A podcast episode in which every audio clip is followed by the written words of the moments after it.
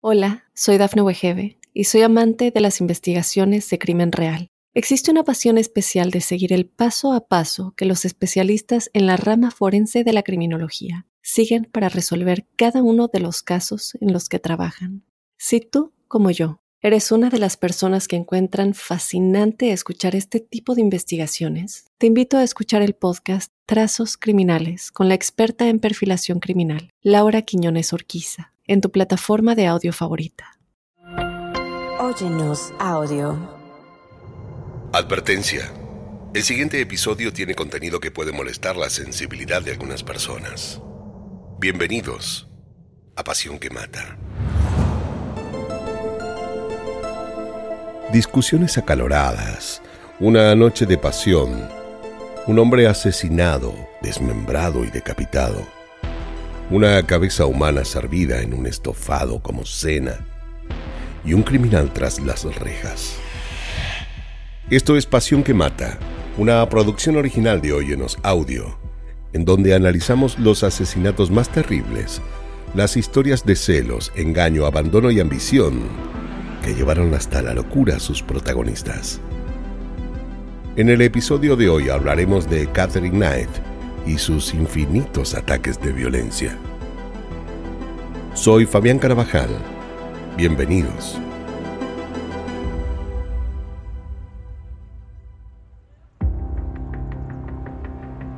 La vida de Catherine Knight siempre fue extremadamente difícil. Desde muy pequeña tuvo que convivir con la violencia familiar y padecer reiterados abusos. Hija de Barbara Rogan y Ken Knight, ella nació el 24 de octubre de 1955 en Tenterfield, un pequeño pueblo de Australia. Su padre era alcohólico y cada vez que regresaba a su casa luego de salir de copas, su familia padecía un verdadero infierno. Le costaba abrir la puerta, se le caían las cosas y tomaba con violencia a la madre de Catherine, a quien golpeaba enfurecido en caso de que ella quisiera calmarlo se resistiera a tener sexo con él. La violaba, aún estando sus hijos presentes. De hecho, la propia Catherine fue agredida sexualmente por él y algunos de sus familiares más cercanos hasta sus casi 11 años. Su madre, por su parte, no mostraba pudor alguno al contarle a sus pequeños hijos historias abiertamente sexuales y de odio hacia los hombres. Y es que ella era presa de una situación que se le había ido de las manos. La pobre mujer estaba acostumbrada a recibir maltrato, tanto psicológico como físico, por parte de los hombres. Catherine tenía un comportamiento errático. No vivía una vida normal, y esto se notaba en sus actitudes. No tenía buenas calificaciones en el colegio por más que parecía esforzarse recibía las burlas de sus compañeros y la hostilidad de algunos profesores que ya no sabían cómo manejar sus repentinos ataques de furia, con los que varios de los otros niños solían terminar lastimados. Era intensa, posesiva y extremadamente celosa con los que eran sus amigos.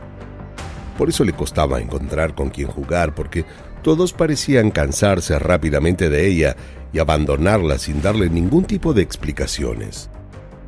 Además, la pobre niña tuvo que ser testigo del suicidio de su padre biológico, habiendo sido víctima de sus reiterados abusos sexuales para con su madre. Cumplido ya sus 15 años, dejó la escuela para trabajar en una fábrica de ropa.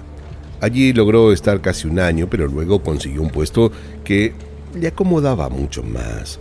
El nuevo trabajo fue en un matadero, cortando las entrañas de los animales. Catherine parecía por primera vez en su vida una chica feliz. Había encontrado una profesión que le hacía mucho sentido y lo primero que hizo con su sueldo fue comprar un juego de cuchillos que lo colocó arriba de su cama. En su trabajo conoció a un hombre, David Kellett, un alcohólico muy parecido a su padre, propenso a pelearse con otros hombres en los bares. pero lejos de sentirse intimidada por él, sabía perfectamente cómo defenderse o defenderlo.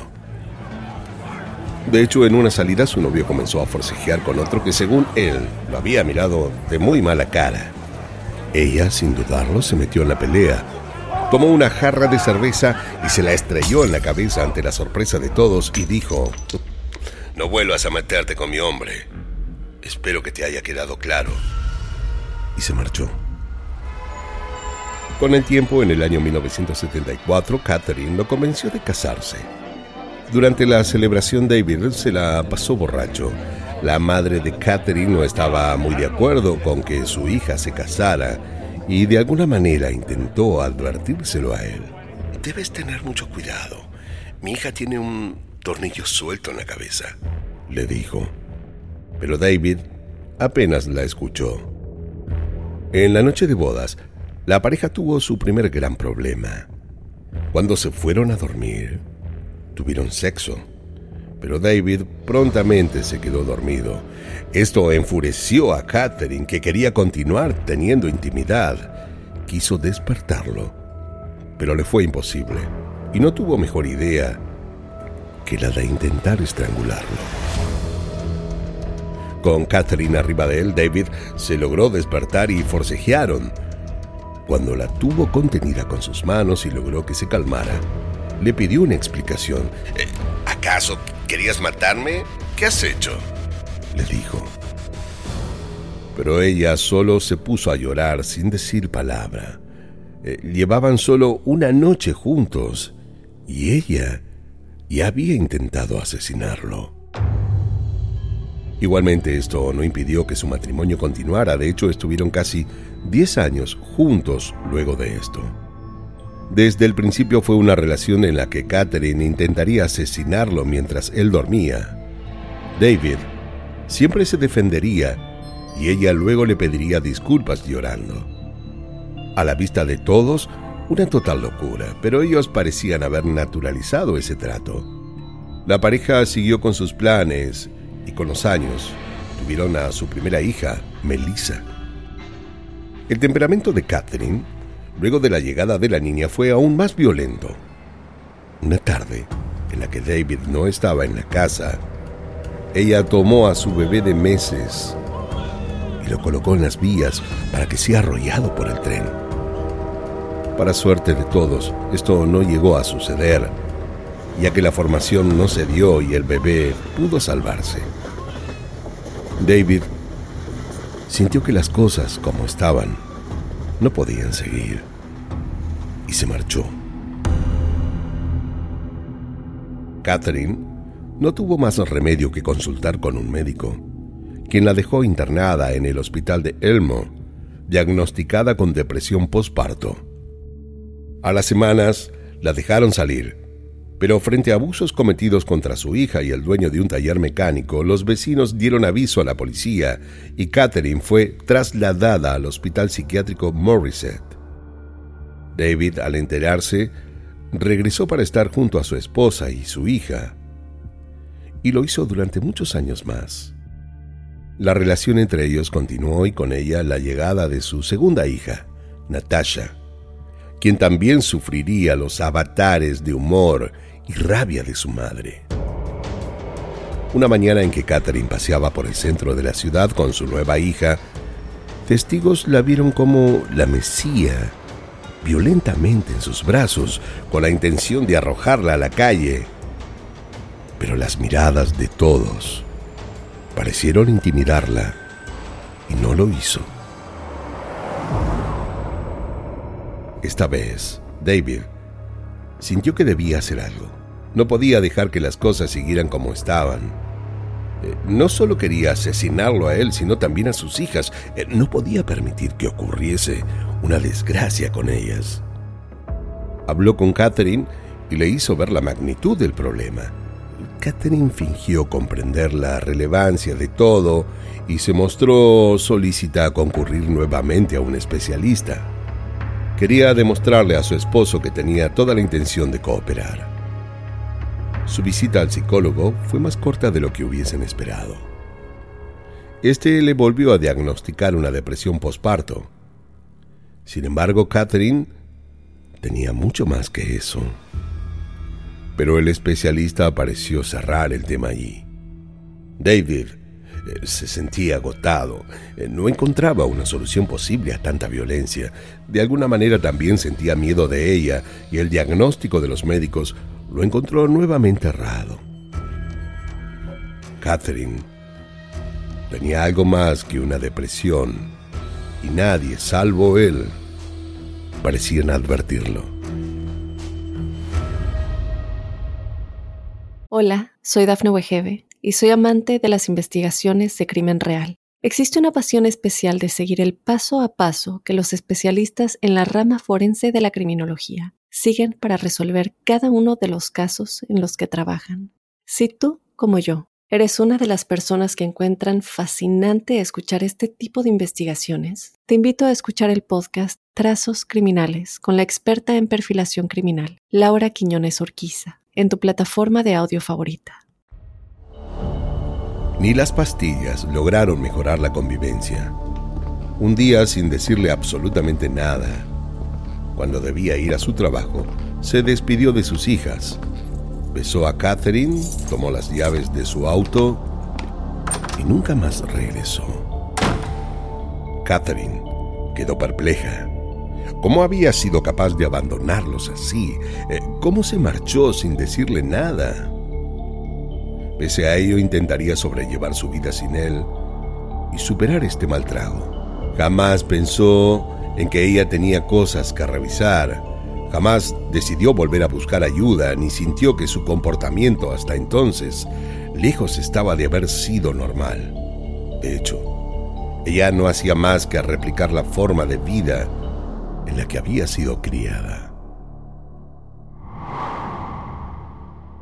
Pasado el tiempo ya se sentía mejor y en el año 1986 conoció a David Sanders, un minero local del cual se enamoró perdidamente. El hombre había caído fascinado con ella.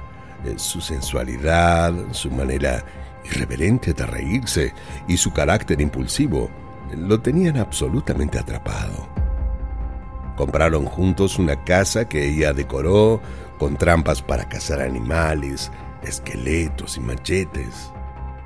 Allí se fueron entonces a vivir juntos con las niñas, a los pocos meses de comenzada la relación. Igualmente, él no abandonó su departamento de soltero. Sabía que estaba tomando una decisión precipitada y prefirió mantener su hogar de soltero por las dudas que algo no funcione como esperaba.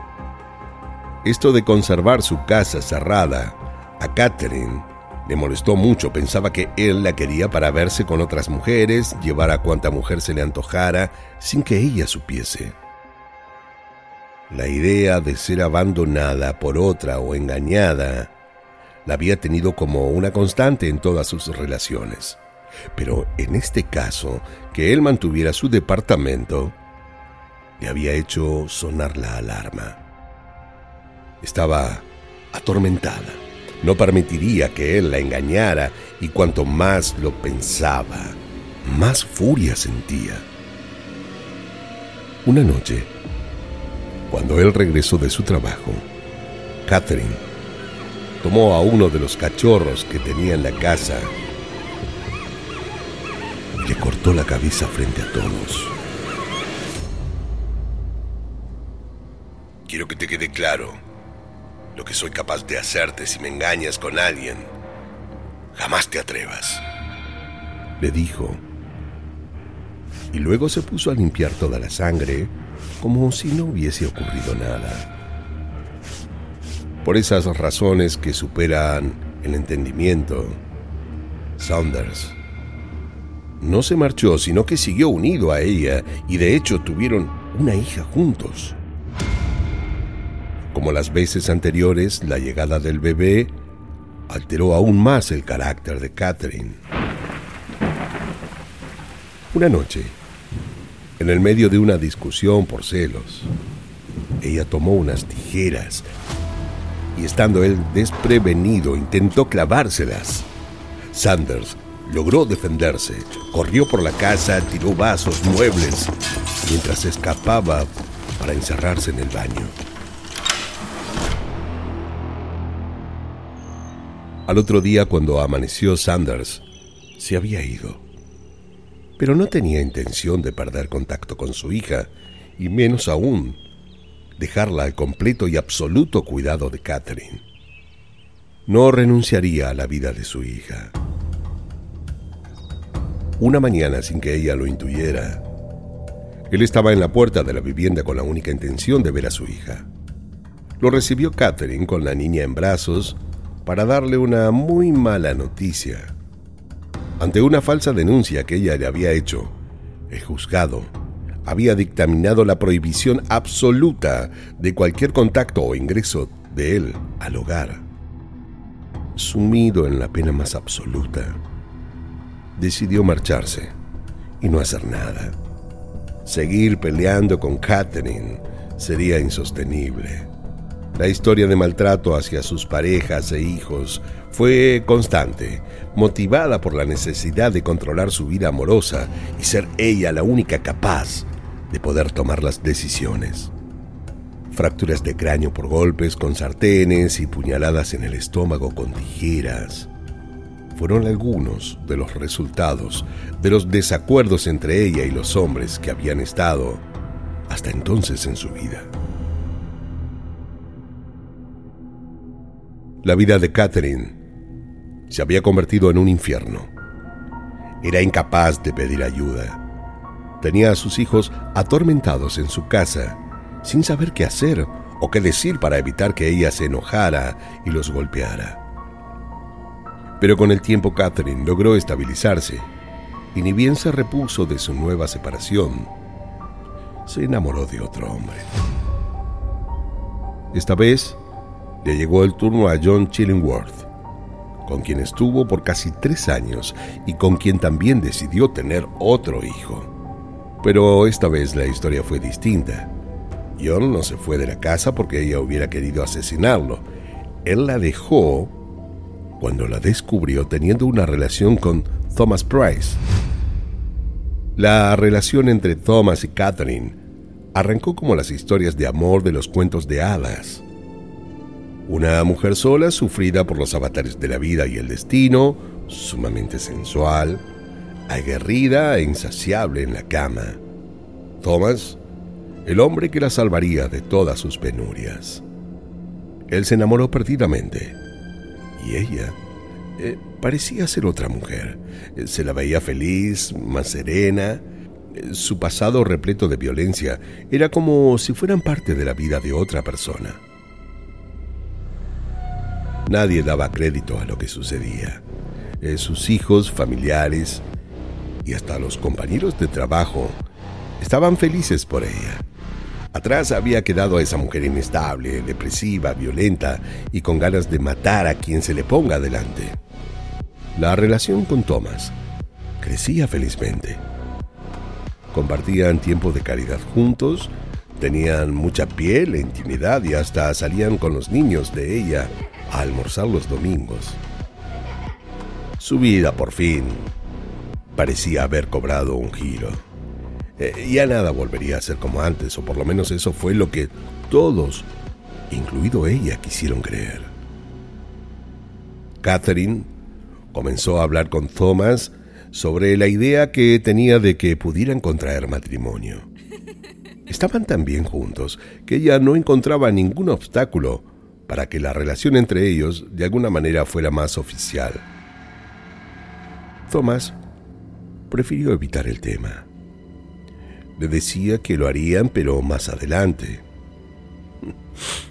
Y la paz entre ellos se vio desmoronada cuando él, cansado del tema, le confesó a Catherine que no tenía intenciones de casarse.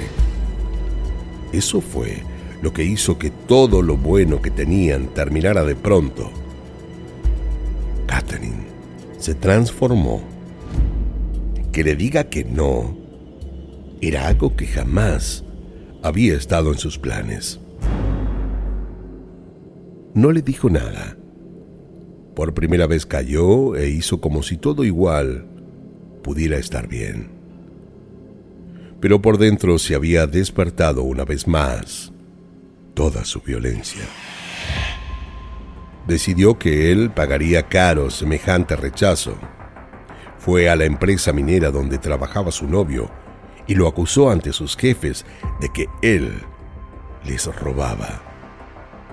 Fue tan convincente y se mostró tan preocupada de tener que delatar a su propia pareja que le creyeron. Ella les recalcó que no podía dejar pasar semejante mala acción, que Thomas debería aprender de respeto y buenas costumbres. Hasta lloró tanto que ellos tuvieron que consolarla. Convencidos de lo que Catherine le dijo, tomaron la decisión de desvincularlo de la empresa en la que él había estado trabajando por años. Thomas, al enterarse, no salía de su asombro. Estaba furioso. Fue hasta la casa de Catherine y tuvieron una discusión acalorada. Empujones, gritos, llantos. La discusión entre ellos comenzó a subir de tono. Ambos tenían muchos reproches, vasos rotos, platos contra la pared y portazos. Lo que ocurrió a partir de ese día sería una constante en el vínculo. Se peleaban, terminaban y volvían a empezar. Hasta que un día algo cambió para siempre. Era de noche. En la cocina de la casa discutían ellos dos como siempre. Catherine, al quedarse sin argumento, agarró el cuchillo que estaba sobre la mesa e intentó apuñalarlo. Él logró esquivarla, pero eso no quedó allí. Thomas decidió ir a la corte y denunciarla. Era sabido por todos las actitudes violentas de Catherine. Y como temieron que esto pudiera escalar, decidieron ordenar una orden de restricción. Thomas Tenía hijos de una pareja anterior y temía que ella pudiera hacerles daño a ellos también. De hecho, sentía miedo. Sabía que su vida corría peligro. Conociéndola a Catherine, intentaría regresar, hacer como si nada hubiera ocurrido. Sabía que no le sería fácil sacarla de su vida.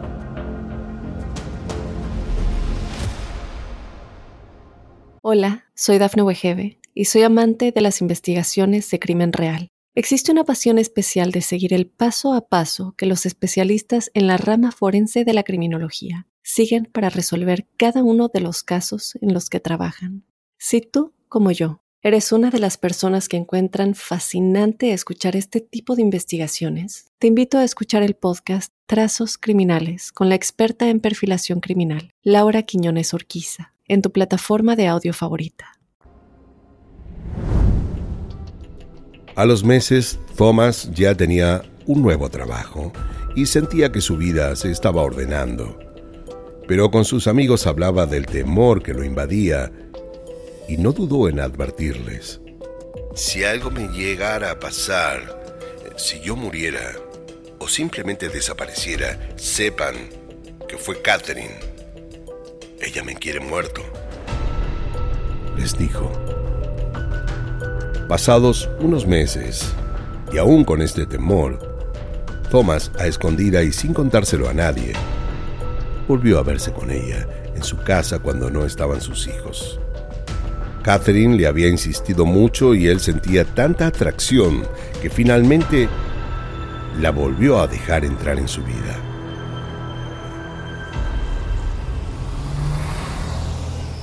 El 29 de febrero del año 2000, Thomas llegó a su casa, se encendió un cigarrillo en la puerta antes de entrar, como era su costumbre, conversó de trivialidades con otros vecinos con los que compartía gustos similares sobre fútbol y política.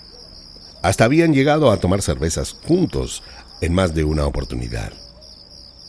Mientras él hacía esto, Catherine entraba a su casa, pero por la puerta trasera sin que Thomas se diera cuenta.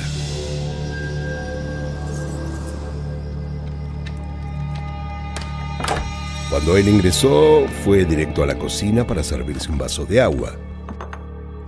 No se dio cuenta de su presencia. acomodó unos platos en la cocina y se fue a acostar. Catherine se había quedado escondida en otro cuarto. Cuando vio que Thomas apagó las luces de su dormitorio, fue hasta la cocina sin hacer ruido. Comió un pedazo de pizza que encontró en la heladera. Se sirvió un vaso de agua y se fue a acostar junto a él. Thomas, al sentirla, se sobresaltó. No habían quedado en verse.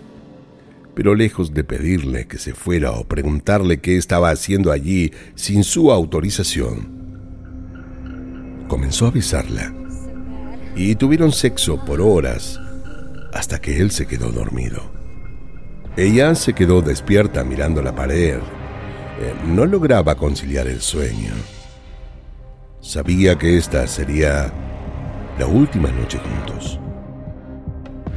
En el fondo de su corazón, sentía que para Thomas todo estaba roto, que jamás volvería a sentir por ella lo que había sentido antes y que era cuestión de tiempo el tener que verlo caminando por el centro de la ciudad en compañía de otra mujer.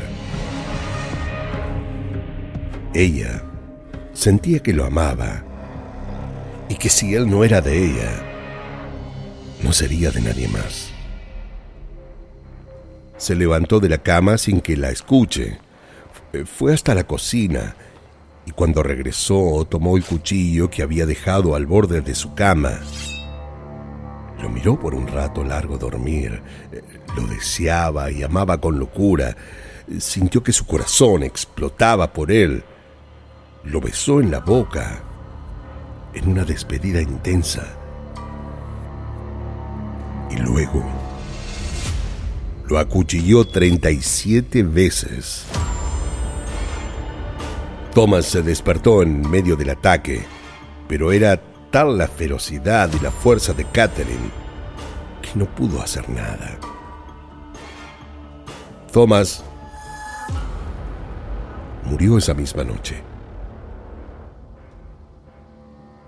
Luego de asesinarlo, se corrió el pelo manchado por completo de sangre y se sentó a descansar unos minutos al borde de la cama. Fue hasta el baño se mojó la cara con mucha agua. Se miró unos segundos en el espejo y volvió a la habitación. Caminó de un lado a otro hasta que arrastró el cuerpo de su amante hasta la cocina, encendió las luces, tomó un cuchillo con más filo y lo degolló. Luego, lo colocó en un gancho para carne que había robado del matadero y lo colgó cortó en trozos sus partes, puso una olla grande con agua caliente a hervir, colocó la cabeza de Thomas, papas, calabaza, remolacha, repollo y salsa de tomate. Una vez cocinado, se sirvió en un plato y comió. Cuando terminó de cenar, agarró el cuerpo de Thomas y lo puso en la cama. Fue hasta su cartera y tomó una gran cantidad de pastillas antidepresivas de las que le había recetado el psiquiatra con una botella entera de agua y se desplomó en la cama junto al cuerpo de él. Pensó que, con esa dosis, podría morir junto al cuerpo mutilado de su amante, pero se equivocó. Muy a pesar suyo, Catherine no murió. Thomas, aún en vida, había sido muy insistente con sus más allegados, que de no concurrir a su trabajo no atender más el teléfono, era señal que algo malo le había pasado y la única capaz de lastimarlo era Catherine.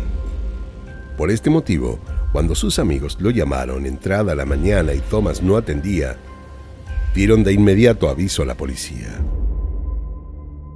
Tampoco Catherine se había presentado a trabajar.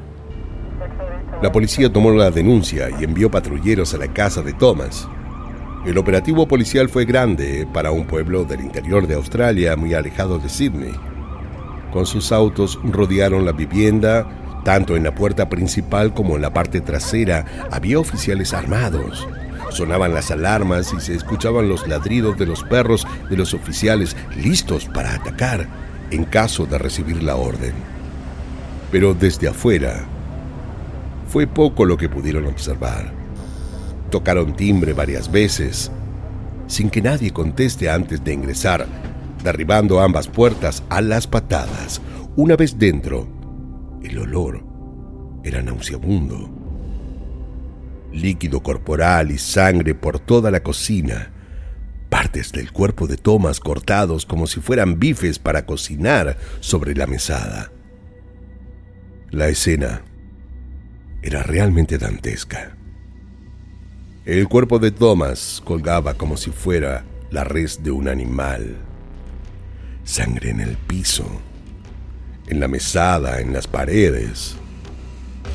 Sobre la cocina una olla con la cabeza de Thomas, entre verduras y miembros del cuerpo colgados en la pared. Al costado, dos platos, como para servir la mesa con el nombre de los hijos de su amante. Catherine planeaba darles de cenar a su propio padre, pero la suerte quiso que los niños ese día no estuvieran con él. Los policías tuvieron que cubrir su rostro con pañuelos para poder soportar el olor mientras inspeccionaban la escena del crimen. Con su pericia de carnicera, Catherine había degollado a su amante y solo dejó algunos centímetros de piel en su cuerpo. Había separado la piel del cuerpo y luego lo había degollado. Los allí presentes nunca habían visto un crimen semejante. Ella en el matadero era conocida por su idoneidad a la hora de tener que decapitar cerdos. Lo que había hecho con su amante era algo que hizo todos los días de su vida durante 23 largos años. Recorriendo toda la casa hasta llegar al cuarto, al ingresar al dormitorio, vieron a Catherine recostada junto al cuerpo mutilado. Tenía más de 37 puñaladas. Había recibido un ataque feroz. Sus laceraciones eran profundas habían atacado sus órganos vitales, pulmones, hígado, riñones y la aorta. En la calle ya habían llegado varias ambulancias. Una de ellas se llevó el cuerpo de Thomas a la morgue y en la otra cargaron a Catherine y la llevaron al hospital. Tardó unas horas en recobrar la lucidez.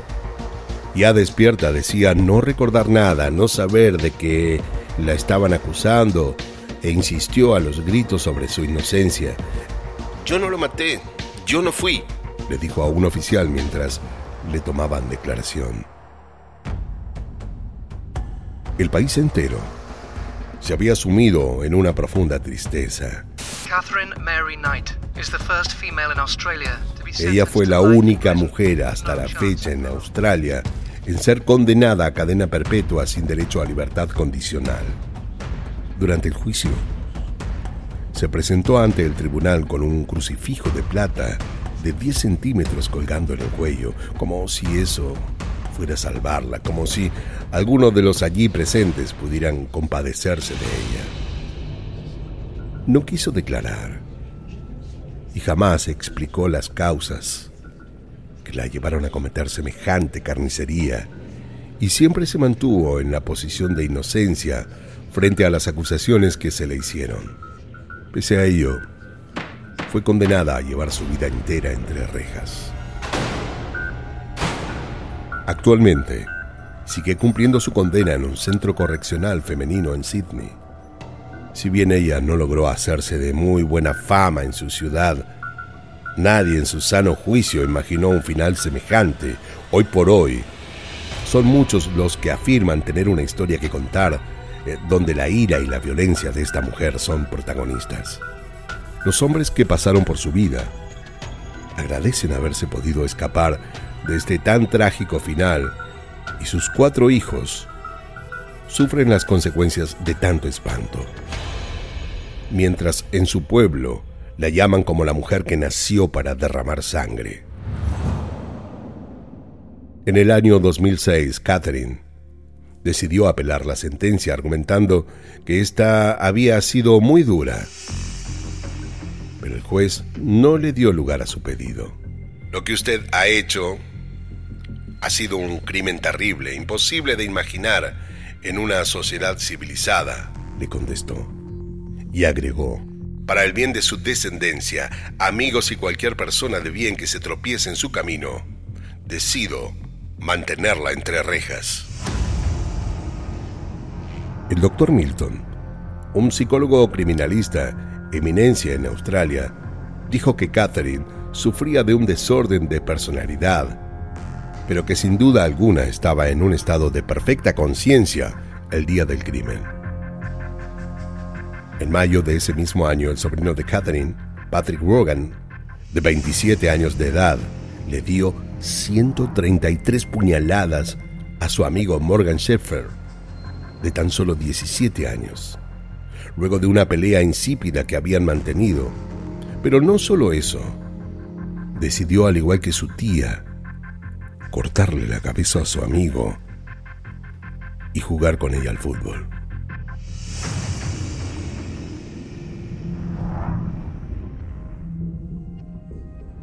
Hasta hace 15 años, la ciudad era frecuentada por ser el lugar de nacimiento de algunos animales más emblemáticos del país, koalas, canguros y pastores australianos. Pero este terrible crimen se robó la atención de los turistas, y son muchos los que se acercan a la ciudad para conocer y vivir de cerca la historia de esta homicida. Visitar la casa en Andrew Street, número 84, donde Catherine cometió el feroz crimen. Sin lugar a dudas, es el crimen más aberrante de la historia de Australia. Catherine le cortó la cabeza a su pareja como si se tratara de una de las vacas que pasaban por sus manos todos los días en el matadero.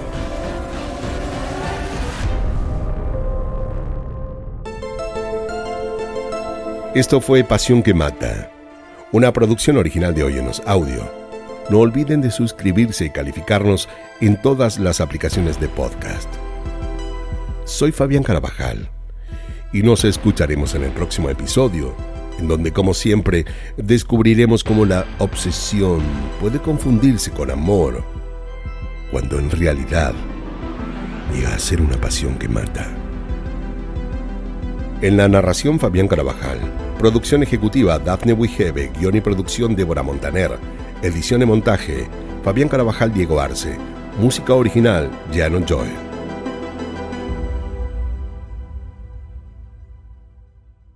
Hola, soy Dafne Wegebe y soy amante de las investigaciones de crimen real. Existe una pasión especial de seguir el paso a paso que los especialistas en la rama forense de la criminología siguen para resolver cada uno de los casos en los que trabajan. Si tú, como yo, eres una de las personas que encuentran fascinante escuchar este tipo de investigaciones, te invito a escuchar el podcast Trazos Criminales con la experta en perfilación criminal, Laura Quiñones Orquiza, en tu plataforma de audio favorita.